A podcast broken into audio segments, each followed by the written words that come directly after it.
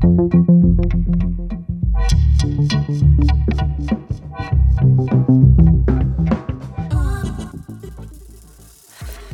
Hello，大家好，欢迎收听 What's Talk 说些什么？我是何梦画。如果你今天第一次听到我这个节目啊，我这个节节目呢是以我自己的身份，我是何梦画，我是一个三十世代，就是三十多岁的女性单身政治工作者。我希望呢以我这样的身份来跟大家分享一些不管是时事议题或是生活等等的观察。那其实前几集的节目啊，目前这是第十三集，那前面集十二集的节目呢，有从时事出发的，像是前面我谈过港版国安法，也有在那个李登辉前总统过世的时候谈了一下他的生平，另外在立法委员受贿案的时候跟大家分析就是这个案子，还有在就是高雄市长补选的时候呢，也有说也有分享一些自己的观察。那另外呢，因为我自己就是有一些相关的日本经验，我在大学的时候其实有学过一点日文，那在其实，在不管学生时期或是在最近。做工作之后呢，也都有去短期大概一两个月的日本做研究等经验，因此呢，我对日本的这政治也还觉蛮有兴趣的，也是也会在这边跟大家分享一些观察，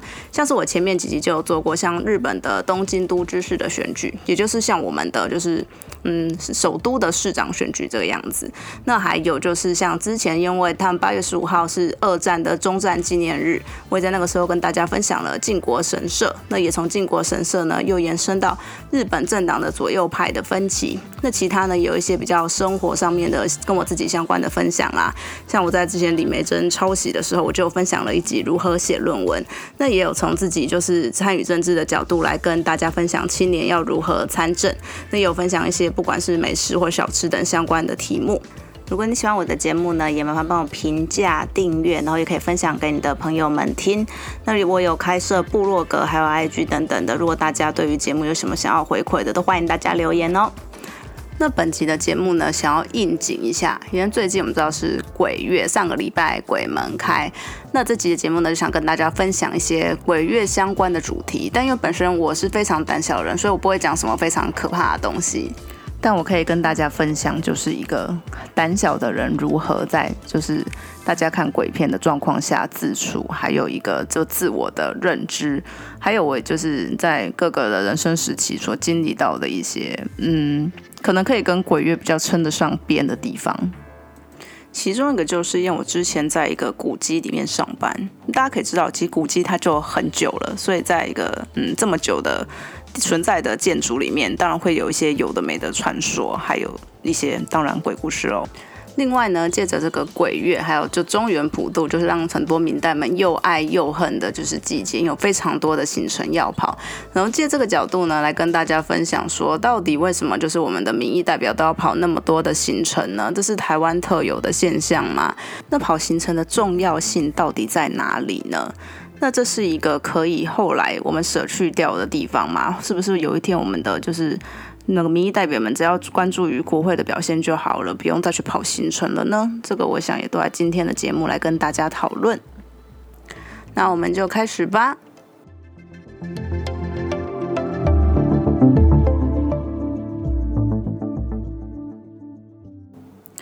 其实上一集讲完就是那个日本政治左右派的时候。就有点就精力耗尽的感觉，怎么说嘞？对，因为我觉得要把这种左派、右派，然后还有这两个政党的差别讲的，嗯，讲的比较清楚，或是要取舍，要讲到哪里，我觉得真的是件蛮困难的事情。而且我看的很多的资料都是日文的资料，所以在看得下来，在消化，然后再把它尽量把它讲的轻松一点的过程中，就是有一种。啊，非常耗力的感觉。我那集真的录了超久的，我应该大概断断续续录了三四天有，再加上因为我录音的时间可能都无法到太完整，所以就这样子断断续续录，所以就那一集也出的比较慢一点。之前是有本来希望说可以一周两更啦，不过以我现在的工作状况，我觉得目前的话呢，会还是希望以两更为目标。不过就是基本上应该是一周一更这样子的态势。那也在这边想要跟大家就是对分享一下，就是我的部落格。其实我部落格真的是为了就是 p a r k e 这个频道开的，希望说就是可以把就是在那个那个这个题目，就是我这今天讲这一集的题目的一些一开始的简介啦，或是后面的一些小记，或是我有一些相关的照片，我都会放上去。其实开的另外一个原因是，我觉得就是你单集要丢给就是人家分享的时候会稍微容易一点，因为我们可以知道 p o c k e t 它的收听的管道非常多，那可能每个人都是用不太一样的，所以你很难找到一个其中一个连接就可以让所有的人都看到，而且有很多的收听的界面其实没有就是。是回馈跟那个留言的地方，所以就是开部落格呢，也有另外一个就是原因，是因为希望可以借由就是大家在下面可以有留言的地方来跟大家做一点互动。所以我觉得如果大家真的有听到，然后想要回馈的话，我都非常希望大家可以给我回馈，就是嗯做起来真的也比较不会这么的孤单。就是每每次看到留言就会觉得很开心，就像上次有一个只留了 D G I 三个字还有我加问号，我也觉得非常的开心。所以希望大家如果真的嗯想要。说些什么话的话，这个连接就是在我都放在那个节目的那个简介里面，然后点进去应该都很容易可以连到。因为我知道有些朋友其实应该还是没有这么习惯，就是大庭广众被大家看到留言的感觉，可能会或多或少觉得很害羞。那其实我在那个部落格最下面我有放其他链接，那如果大家有兴趣也可以去我的 IG，就是看一下就是相关的东西，或是要留言给我，也可以从 IG 这个管道。当然我有放 email 啦，可是我想现代人会寄 email 的应该不多吧？虽然就像可我们这种人会比较习惯用这种比较传统的就是嗯媒介，但我觉得现在的用 IG 可能感觉起来会比较轻松一点。那我最近也试着放一些，嗯，因为我 IG 基本上我都会放自己的照片，就是那是以我一个，因为我一开始开了想要放一些就是自己出去玩啊或什么一些所谓的美照，就想要就是一直看到自己觉得还不错的照片会觉得很疗愈，那是我一开始开那个 IG 的目的。然后后来开始做 p a c k e t 之后，觉得哎，把它转型成就跟 p a c k e t 相关的好了。所以我最近的那个线动会开始发一些跟节目比较相关的照片，然后我会出现的。就像哎，前几集有发过一集跟在靖国神社拍的照片吧。那还有上一集，因为是讲日本左右派，我就发了一张那个时候去横须贺，就是它是一个港口在。在东京，你知道坐车大概一个小时就会到的地方，可是它是一个军港的城市，所以那里除了日军之外，有美军在那里进驻，它算是一个离东京很近就可以看到美军进驻的地方。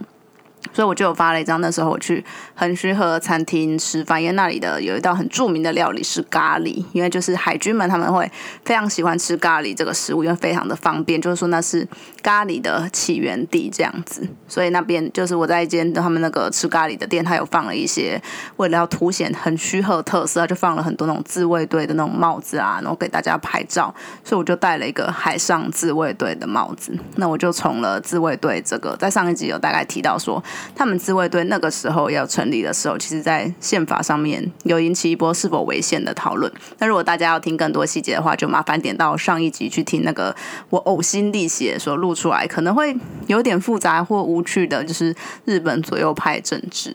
好，所以呢，在在录了那么辛苦的一集之后，我就决定这一集呢，就来讲讲一些轻松的东西。那刚好因为现在是鬼月，那像那个 Sound On 跟 KK Box 他们有推出一个就百鬼。月行的相关的系列节目，那也希望说其他的朋友们如果有兴趣的话呢，就可以陆续的加入。那想说，哎，那其实鬼月这个也是有一些东西可以来跟大家分享的，那就借着这个机会来谈谈鬼月吧。不过呢，我可以先在这边跟大家预告，因为我本身真的超级怕鬼，所以这一集呢不会有什么很吓人，或者你听完会觉得毛骨悚然、不敢睡觉的内容。因为我自己本身就超怕，所以完全不敢讲这相关的内容。我是那种怕到别人说这部鬼片一点也不可怕，你就绝对可以看看完了，绝对不会觉得可怕的那种鬼片。我看完了还是会觉得睡不着，你就。我到以前以前小时候，就是你还会就想要挑战一下自己，因为有时候的那种悬疑的那种片段，其实会非常的好奇它的剧情会怎么样子进行，所以呢或多或少还是会希望可以跟大家一起就是尝试看鬼片。可是后来我就发现，真的看完了，大家都觉得非常还好，那完全没有害怕的状况之下，我到当天晚上我还是会完全睡不着，然后就是有种精神折磨的感觉，就是折磨自己，然后呢就是。睡不着，可是又很累，可是又不敢睡觉，那样子的感觉。所以从此以后，我就认清了自己就是一个这么胆小的人。所以大家如果在看鬼片的时候，我是完全不会就是看到任何内容，或者完全会做自己的事情，就是连进入剧情我都让自己不要这样做。就像前前最近吧，最近我的朋友们就是来我们家聚会，然后他们就就大家就不知道要干嘛，所以就想说来点一部 Netflix 的那个片来看，然后他们就点到了一部鬼片，叫做《女鬼桥》。那大家就觉得说，就是因为比较热闹啊，一起看比较不会觉得害怕。可我从头到尾，我就坐在一个。背对荧幕的位置，我听到他们在讲什么剧情的讨论或相关的内容，不管是可怕、好笑或怎么样的，我完全没有转过去，从头到尾都没有加入他们那个剧情的讨论。我觉得自己，嗯，在这几年的每次的那种惊吓过后的，就是疲累跟创伤之下，我已经训练到还蛮厉害的。不过有一些鬼片呢，是真的会拍的非常的吓人。其实我们以前的话。可能是看日本的比较多，就是以前那个《七夜怪谈》那个贞子非常热门的时候，应该是我小时候，所以太年轻的朋友们可能已经不知道了。那个时候是热门到就所有人都会很喜欢去模仿那个贞子从电视里面爬出来的那个画面，而且很多人在睡觉的时候会把电视的插头拔掉，因为就是看了那部片以后太过于害怕。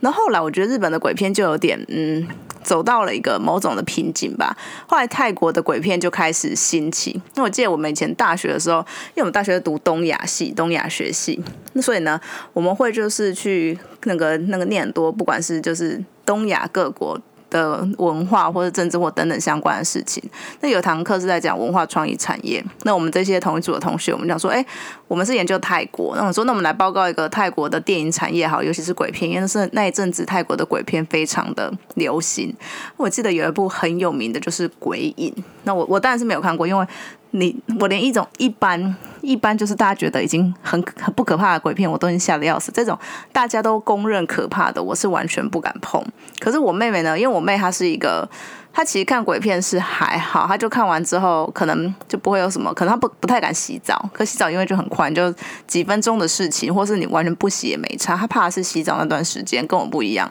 我是怕睡觉这段时间，所以呢，她就会比较常去看鬼片。不过，当他看完《鬼影》的时候呢，我记得印象非常深刻。他就跟我说，那个真的超可怕的，可怕到他就是生活上面都会觉得有一点毛毛的。然后他他夸张到，他夸张到呢，他后来看完之后呢，他连就是自己就是从。我们家房间，然后要走到那个穿穿过客厅出门，他都不敢；或者他回家的时候，他也不敢自己就是从楼梯上面走下来，然后走到家门口。我不知道到底剧情是怎样会让他就是不敢到这种程度。因为我记得那时候那时候大学嘛，然后我早上没有课，然后他有课，他要先出门，然后他就他就把我叫醒，说我可不可以陪他就是穿过客厅，因为他不敢，他就不敢出门去上课，所以我还就特别起来陪他一起穿过客厅，让他。出门，你就可以知道说泰国鬼片的那种威力有多么的可怕。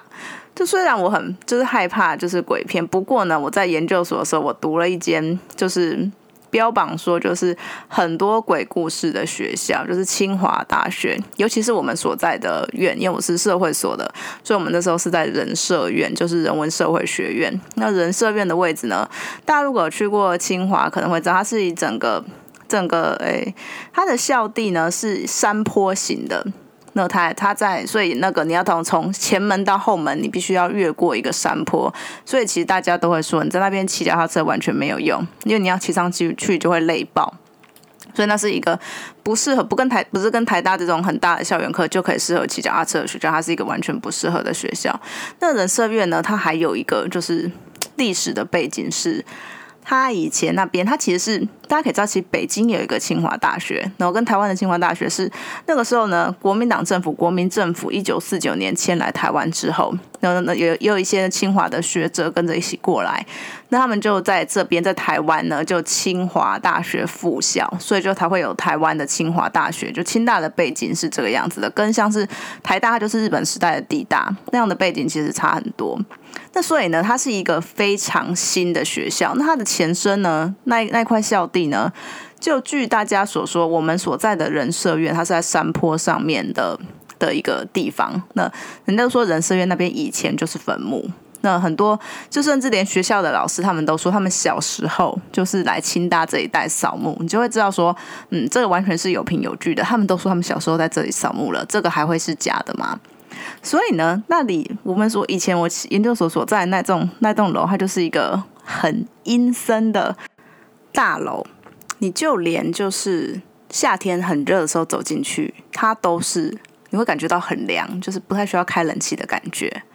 那还有一个是，就据说那栋建筑物它本身已经是用一个，它是好像是一个蛮有名的设计师设计的，然后它又是用一个龙的意象在那边，就是要镇住那块地，因为它本身好像就是以前是坟墓嘛，所以可能会比较阴一点，所以它在整个设计上面就已经有考量过，就是用一个龙的形式来镇住那里了。但尽管是这样，就是你还会还是就是一进来之后会听到很多的学长姐啊或什么来个就跟讲说这个这里就是非常的。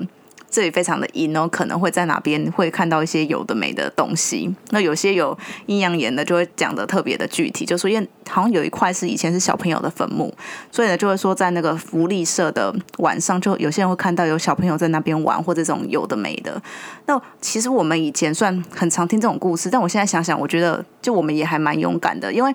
在研究所的时候，研究生嘛，我们其实会花很多时间在研究室里面，就是跟同学们一起读书啊，或写报告，书都读不完。研究生的课有时候很重，然后你到每堂课都要写 memo，那你写 memo 的范围呢，就几乎都是一本书的快一半，或是几乎是整本书，所以很常会就是都被就是念书追着跑。那我们就会一起都在研究室里面读书，大概都会念到十一二点，或是超过。所以呢，我们那个时候呢，虽然就是那栋楼非常的阴森，可是。大家都敢在那边待到那么晚，然后有时候我记得到后期写论文的时候，会有可能自己会真的待在那边待比较晚的时候，而且自己一个人，然后才离开，就离开走廊上的灯几乎全部都是暗的了。不过竟然会敢呢？我现在想想会觉得我好像也还蛮勇敢的，因为你现在去回想，就是那栋楼的感觉、那个气氛，然后还有那个时候晚上在那里离开以后阴森的那种感觉，你会觉得。好像真的还蛮可怕的，会觉得自己以前好像有一种莫名的勇气，为什么会愿意就是在在一个那么阴森的地方待到这么晚？那除了就是在研究所的时候念了一栋有一个非常就是阴森的系所之外呢，我后来去工作之后。也没想到遇到了一栋古迹，这种古迹就是我之前在总统府，就国安会那边工作，他就在总统府里面嘛。有一集有跟大家分享过，就是国安会跟总统府是一起，就是分享总统府这栋建筑的。所以总统府里面其实有两个单位。大家可以知道，古迹就指的是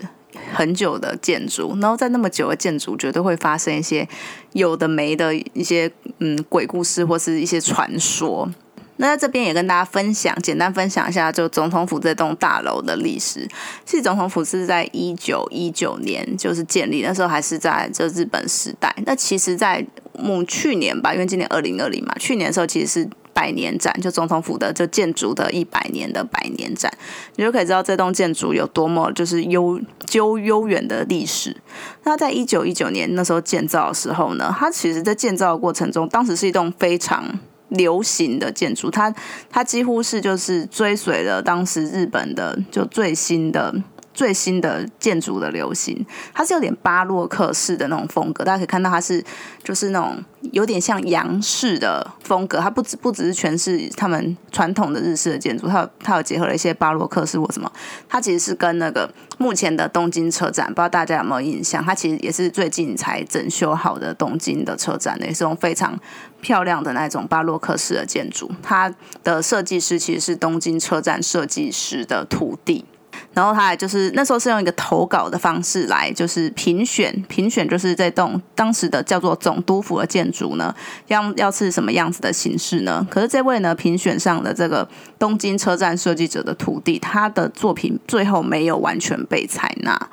为什么呢？因为当时的就是嗯，当就是日本掌权的人呢，他们会希望就是总督府呢。更有一些威严的感觉，所以他们就是把那一个就当时的那个东东京车站的设计人的徒弟所设计的总督府的样子呢，再稍微的改良了一下，让它更有威严的感觉。他们就是加了那一个，大家现在去看总督府的建筑，你可以发现，就是它是一个有高高的中塔，就中间会特别高的这个建筑，他们就是把那个中塔特别的拉高，就是把它象征就是总统府整个的威严的感觉，就是一种。嗯，我觉得这也是权力的中心哦，然后就是很有权威严的感觉，就是他们把那个钟塔的那个高度又加得更高，然后营造这样的感觉。所以其实我觉得现在看起来是某一种有一点突兀的建筑吧，因为你很少的建筑物会这样的设计。那因为它当时有这样子的历史脉络，所以它设计成这个样子。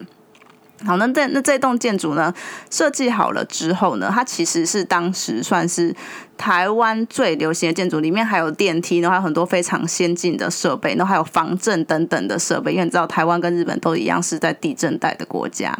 那我看到几种的说法，有人说那块地上面也曾经有坟墓，但我不确定到底是不是。但也有一种说法说，那里以前就是一块宝地，然后所以呢，日本人当然是选宝地来新建，就是他们最最那个权力核心的象征总督府。那我不确定到底哪一种是真的，因为这两种我其实在总统府里面跟总统府的同仁就是在聊总统府历史的时候，我都没有听过，那都是我后来在网络上面看到的。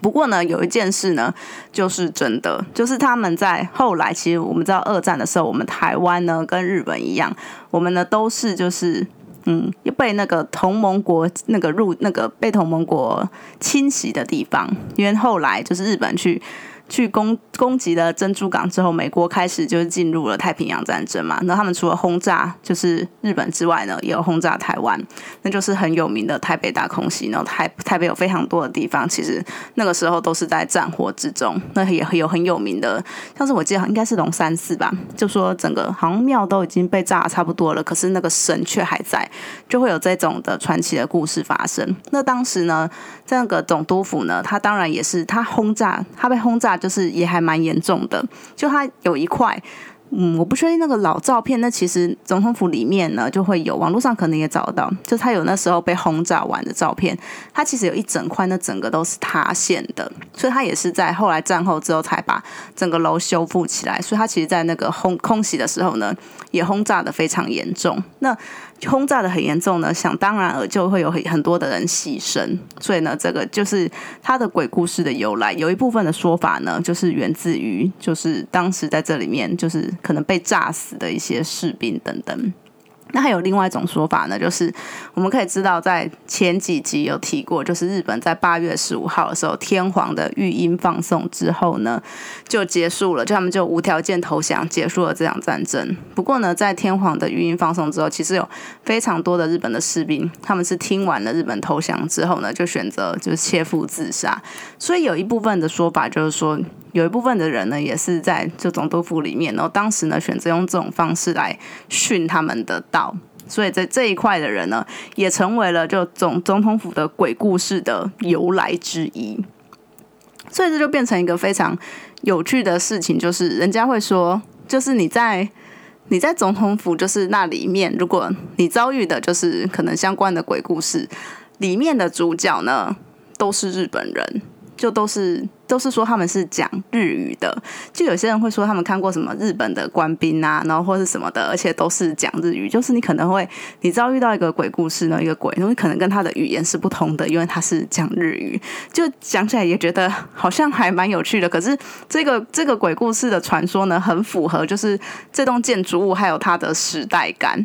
那我自己，我当然是就听过这个传说之后，我自己又是那么害怕的人。那其实以前在总统那边，你也很少会不会不会到加班到太晚了。通常你加班到太晚，也可能是有有八九点的，也许是很少数的时候。不过一定都会有，大概都会有同事在。所以基本上呢，你很少会自己自己一个人，就是我觉得跟研究所的时候不太一样，你很少会自己一个人在那边待到很晚。所以呢，我想以一个就是几率来说，因为大家可能会觉得晚上你可能会比较容易，就是会看到一些有的没的，所以那个几率来说，我觉得可能会比较少。而且我觉得白天来看那整栋建筑算是漂亮的，不过晚上呢，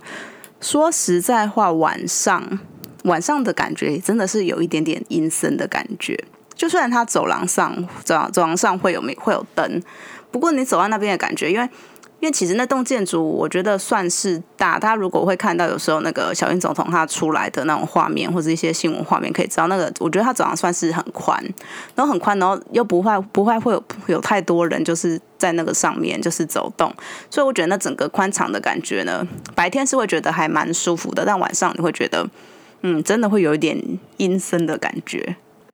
那大家如果想要亲自体验，就是总统府都在里面到底是一个什么样子的感觉呢？嗯，这其实是有机会的，因为其实呢，总统府的每天早上平平常上班日，每天早上礼拜一到礼拜五的。应该早上九点到十一点半，它其实是有开放参观的。你一般就是非团体客的话呢，你只要到那个总统府的，嗯，就是某一号门前面，应该是离捷运站就西门站最近的一号门那边去排队，然后你只要带着证件，然后排队，你就可以进来，就是参观，就是总统府里的一楼，因为它一楼都会有一些那个展览，然后现在的展览好像是以人民人像什么向世界发声等等的主题的。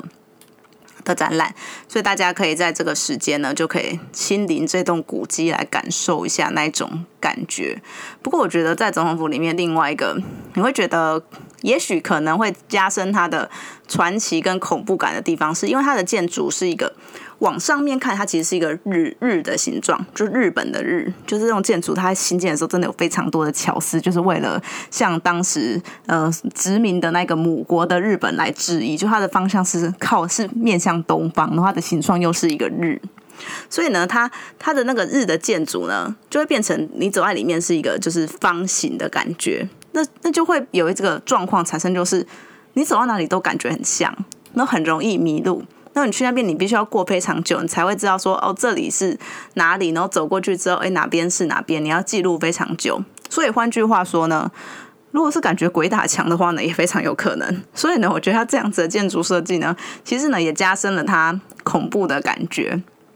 所以呢，如果大家真的有兴趣的话，它除了就平日的一到五就上午会有参观的时间之外呢，我记得每一个月的就是周末也会有一天是总统府大开放。那么大开放的时候呢，你就可以到二楼的场厅，就是总统通常在接见就是贵宾的地方，也可以去那边，就是去那边参观。然后那天安就是不需要登记的，你只要在开放的时候过去就可以了。所以我觉得，如果大家真的对这栋就是历史的建筑有兴趣的话呢，也欢迎大家来到里面。不过呢，因为时间都是白天啦，我觉得那种跟晚上的气氛比起来，还是嗯不不需要太害怕一点。而且反正你遇到，如果你可能遇到一些有的没的，他也都讲日文啊，你也都听不懂，这样是不是会有一种嗯觉得没有那么可怕的感觉呢？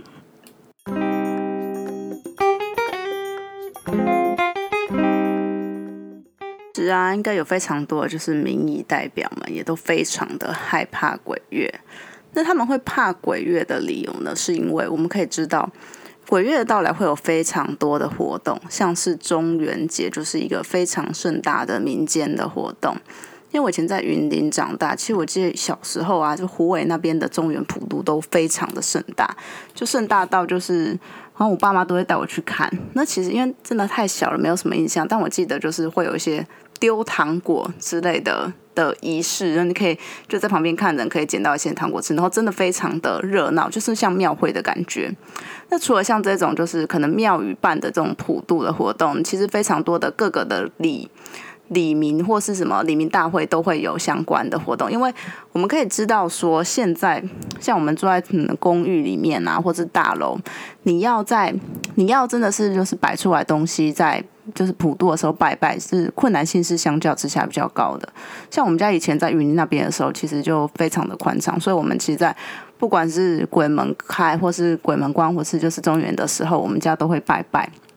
可是真的像住在公寓或是大楼里面，就很难会有这样子的空间。有一些可能会大楼就是会来共同就是在楼下这样拜一下，可能就是那个管委会会就是约大家说有这样子的安排，然后大家可以自己带贡品来。那有些呢，其实就是里长会举办这样子的活动。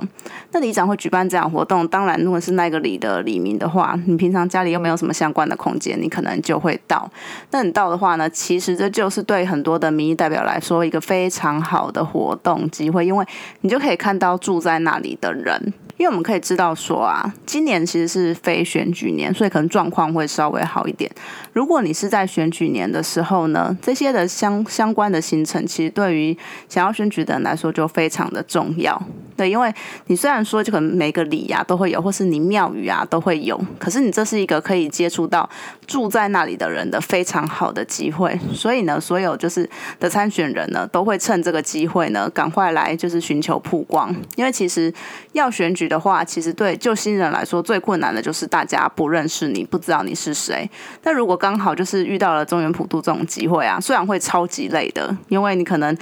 早上一个礼，然后什么下午一个礼，晚上一个礼，然后哪边的庙又有又有那种普渡参会或什么之类，你整个跑下来，可能一整天会非常的，就是那种体力会非常的耗尽。因为我记得之前就是帮忙就是立委复选的时候，又有跟过跑行程，因为我们那时候跟还会分哦，还会分说，哎，你可能跟晚上的行程就好了，你下午的不用去，或早上的不用去。但当候选的是你，有时候是你一整天下来全部都要到，你就知道那种的体力的消耗是多么大。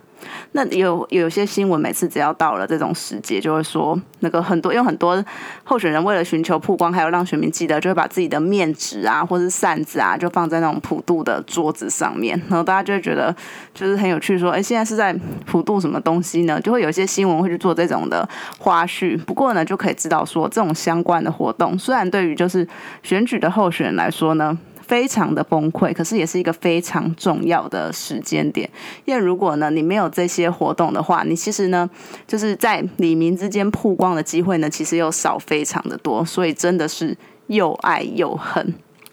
不过呢，跑行程这个事情啊，其实很常会被大家就是拿来讨论，说到底就是。一位就政治人物这种民意代表跑行程来说，到底是不是一件重要的事情？尤其是就是立法委员吧。我觉得立法委员在变成了像单一选区两票制之后呢，就会面临到一个问题，因为你选区呢相较之下没有这么的大，那个选区你没有那么大呢，你就会有一种义务，就是说你要让选民看到。你在选区，那你在选区呢？让选民看到的一个方式，当然就是跑地方的行程。那有些人如果真的很不喜欢跑行程，或觉得跑行程是对于政治来说不是一件必要的工作的话呢，反而选民就会觉得说你都没有在照顾地方的感觉。我觉得是一个非常，呃，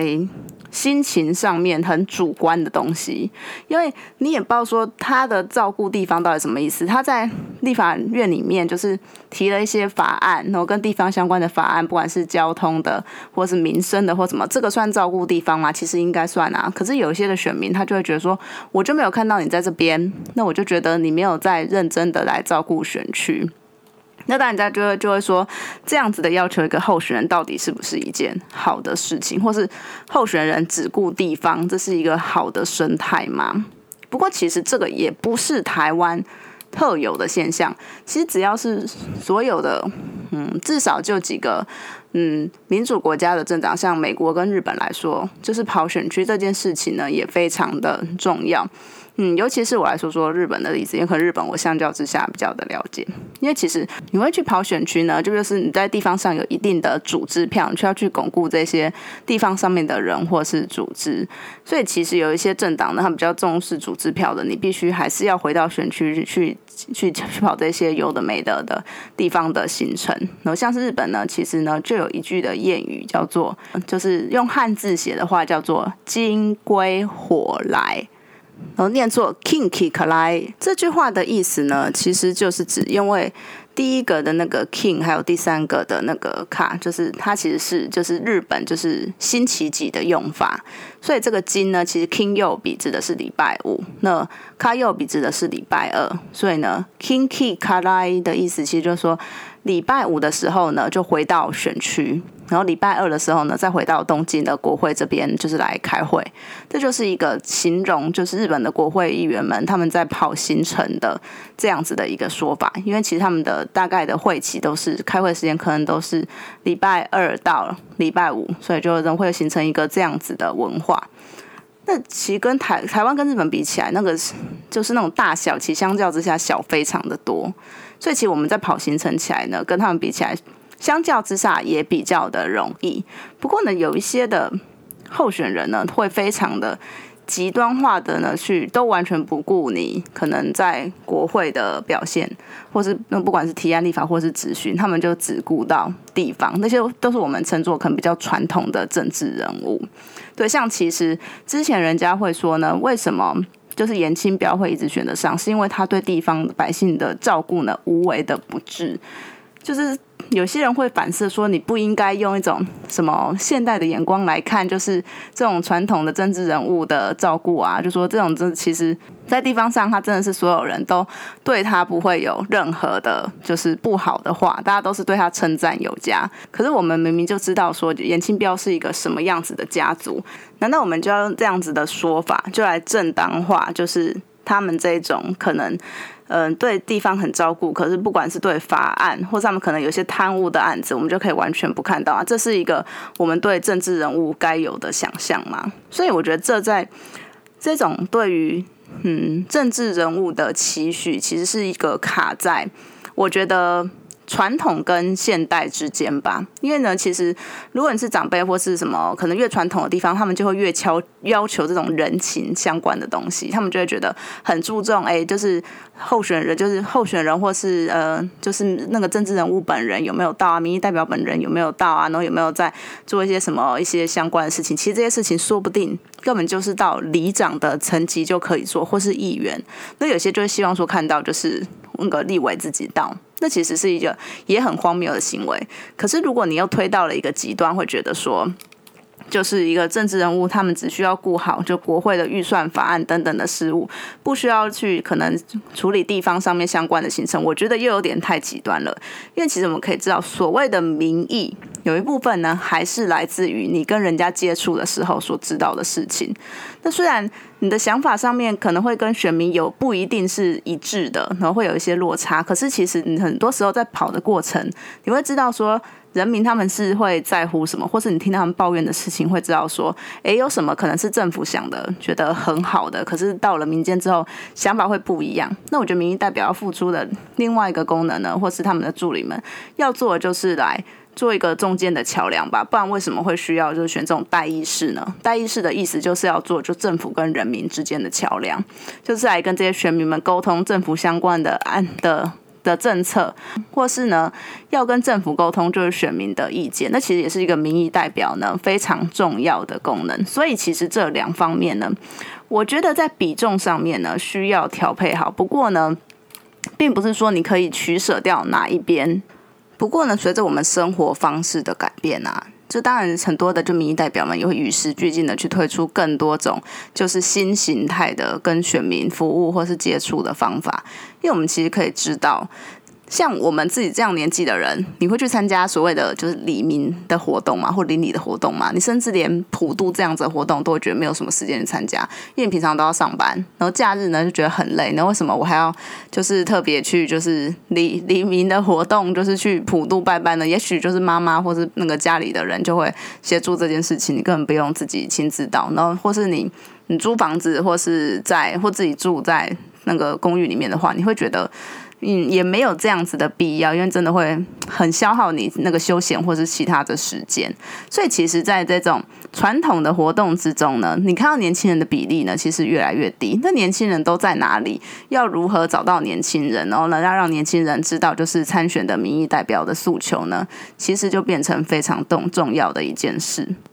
但是呢，其实，在多席次的就选举，像是议员选举这种，一个选区要选很多个这种选举，你只要获得一部分的选票就可以当选了。那当然，比较传统型的政治人物，他们就觉得，你只要去跑这些既有的组织，如果有尤其他要做很多届的话，他们就觉得这样子其实就够了，那就不会特别在可能花心思去可能与年轻人接触，或是像什么样子管道。不过呢，我觉得这也是一件蛮危险的事情，因为。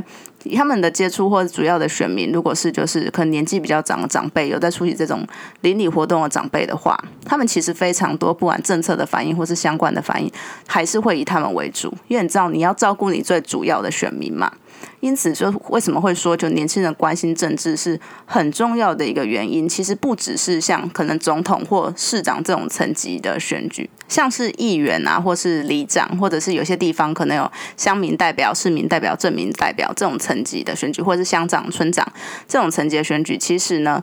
会面临到一个状况，就是可能年轻人会觉得这个没有非常重要，所以就不会特别去投票。可反过来就是说呢，想要参选的人，他们就会去特别的去在乎这些既有的传统的那些组织的活动或者形成的活动，因为他们知道这些人是会出来投票的，然后会去培养跟他们的关系。那就变成中，会不会在这种层级的选举，如果年轻人不去关心的话，我们的声音渐渐的就比较不会被注意到的了。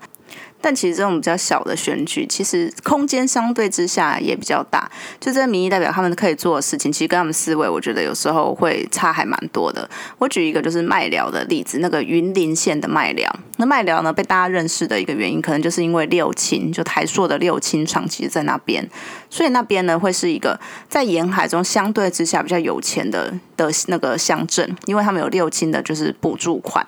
那以前其实前几任的那种乡长啊，或是那个村长，他们的做法会把那种补助款，就是用发给就是民众补助金的方式，可能每个人七千二，就是一年这样子，然后就是把它分配给李民。不过后来呢，新的有一位新的村长他上任之后呢，他就取消了这种的方式，他就把这个钱呢用在市政规划上面，就是更长久的呢，来让这个钱是在嗯让大家的整个市政的感觉或是市容上面呢是有感觉的。我觉得这种不同的思维，就处理钱资源分配上面的不同，你一下就会产生一个非常大的差别。然后呢，也让就是整个卖了，觉得呢，也跟之前有一些比较不一样的感觉。本集的节目呢，就借着鬼月这个时间点，然后跟大家分享一些我生活上面可能比较相关，但是也没有到非常可怕，因为本人非常的害怕鬼月或鬼的相关的事情。那接着呢，就就讲到我在总统府就这栋古迹里面上班，那从它的那个历史的渊源呢，到后来它可能会出现的传说呢，来跟大家分享。那最后呢，就跟大家分享了在鬼月中原普渡这边，其实民意代表非常的害。怕他们不是怕鬼，而是怕被塞满的行程。那跑行程这件事情，在我们现在选举中是需要的吗？到底一位就是民意代表怎么去取舍？他在问政跟地方的行程之间，他要如何去兼顾？就本集呢，跟大家分享以上的内容。那如果你喜欢我频道的话，麻烦帮我评价、分享与订阅。然后有任何的心情呢，都欢迎留言，不管在部落格或 IG 都可以。那我是何梦画，我这一集的节目就到这边，大家拜拜。